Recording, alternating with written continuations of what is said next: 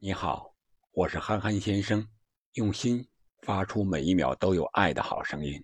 奥运会女足比赛昨天下午正式开打，中国女足首场对阵巴西，零比五惨败。我们先来简单回顾一下本场比赛。上半场，中国队一开场打得非常积极主动，全场紧逼上抢，但是中国队的技术和战术明显。与巴西队有很大的差距，虽然上抢非常积极主动，但是效果不是很好。反倒是巴西队分别在第十分钟和二十分钟的时候，利用两次反击攻破了中国队的球门。随后双方陷入了拉锯战。快半场结束的时候，王霜的一脚传球，让队友有了一次射门的机会，打得非常有威胁。但是巴西队门将表现神勇，将球扑出。下半场，中国队机会增多，王霜拿球的机会增多，导致射门的机会增多，但是运气不佳，四次打中门框和门柱。而巴西队又在反击中打了中国队一个措手不及，最终下半场连进三球，导致中国队零比五惨败。我觉得本场比赛贾秀全指导的战术思想应该是抢开局、拼体能，但是没有很好处理好。个人的体能与技术和战术的一个平衡关系，导致拼得很凶，但是拼不下来，让巴西队打反击非常有威胁。而我们的防守队员又没有很好的在丢球之后进行第一时间的反抢和破坏，没有用犯规的手段来阻止巴西队的反击进攻，导致我们后防线一一对一的防守那就不太现实了。首先，巴西队。个人的能力就非常强，速度非常快。他们强壮的身体、粗壮的大腿，我们可以看到这些啊男性化的身体，导致我们中国队的小快灵的战术发挥不出来，以至于后防线上一对一的防守非常吃亏。第一个丢球就是我们年轻的后卫缺少经验，身体也比较单薄，让对手一扛就倒啊，以至于我们最终的丢球啊。所以说，从贾秀全指导的思想上来看。可能稍微有一点问题，就是对我们自身的认识和巴西队的差距估计的不是很充分，总感觉到巴西队老队员比较多，但是没想到他们的体能，老队员的体能也能坚持打全场，特别是啊多次获得足球小姐的马塔，还攻进了两球。啊，我们再看一看中国队输球之后的同组赞比亚和荷兰的比赛。是三比十的这么一个大比分，可以说这两场比赛打的都非常开放。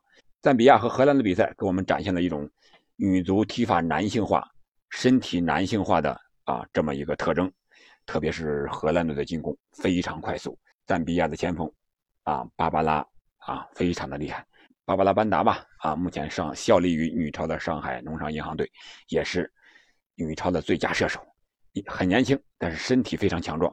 荷兰队啊，荷兰的后卫对他都无可奈何。我们中国队和他比赛的时候就要看了。但是有一个好的方面，就是赞比亚的门将可以说比较业余。一开始上半场的时候是出击过多、过早、过大，导致荷兰队啊打了几个偷袭。然后下半场让荷兰队打破了门之后，又不敢出击，可以说这个门将是非常缺少经验和不专业的。所以说，中国队如果和赞比亚比赛，防住了巴巴拉班达之后，能不能攻破球门？我觉得赞比亚守门员这一环是可以利用的，要么是造越位，靠速度冲击对手；要不就是在禁区前沿的远射。我觉得对赞比亚还是应该有威胁的。中国女足在赞比亚身上拿分，拿三分还是有可能的。但是中国女足首先要解决和巴西输球之后的几个关键性问题，一个是信心，球员不能因为输给巴西零比五就没有信心了，这个信心一定要教练组和官员去给球员灌输。再一个就是信任，就是教练员与球员之间的相互信任，还有就是年轻队员和老队员之间的一个相互信任。可能年轻队员失误比较多，但是他成长必须付出的一个代价，要多打气，多鼓励。这个信任一定要建立在完全信任的基础之上啊，才能踢好接下来的比赛。包括教练员也很重要，教练员打法，球员还要不要坚持？不管对与错，一定要坚持下去，不能在场下教练员说的是一个方面，练的是一个方面，到球场上球员踢的是另一种踢法，那就完了，那整个球队就是一盘散沙。再一个就是解决好关键球员的发挥问题，就是王霜，你是让他去拼命的回撤防守，还是让他在前场多拿球，少参与防守，多参与进攻，多传威胁球？这个要靠贾指导去平衡。平衡好个体与整体的关系，平衡好体能与技术、战术的关系啊！可能巴西队本来的个人技术就非常好，我们不好想。如果我们还坚持对巴西这种打法，踢赞比亚会不会有意想不到的效果？或者说，赞比亚的技术能不能破得了我们这个全场逼抢不行啊？所以说，我觉得贾指导应该还是坚持既定的战术思想。啊，虽然我们第一场比赛很是大比分输给了巴西，但是我们对赞比亚还是有机会的，毕竟他的实力不如巴西那么强大。然后最后一场对荷兰，我觉得那就是少输当赢，为了出线，那就是死守反击，不光是防守反击了，死守反击，反击有没有，我觉得都不重要，关键是少丢球。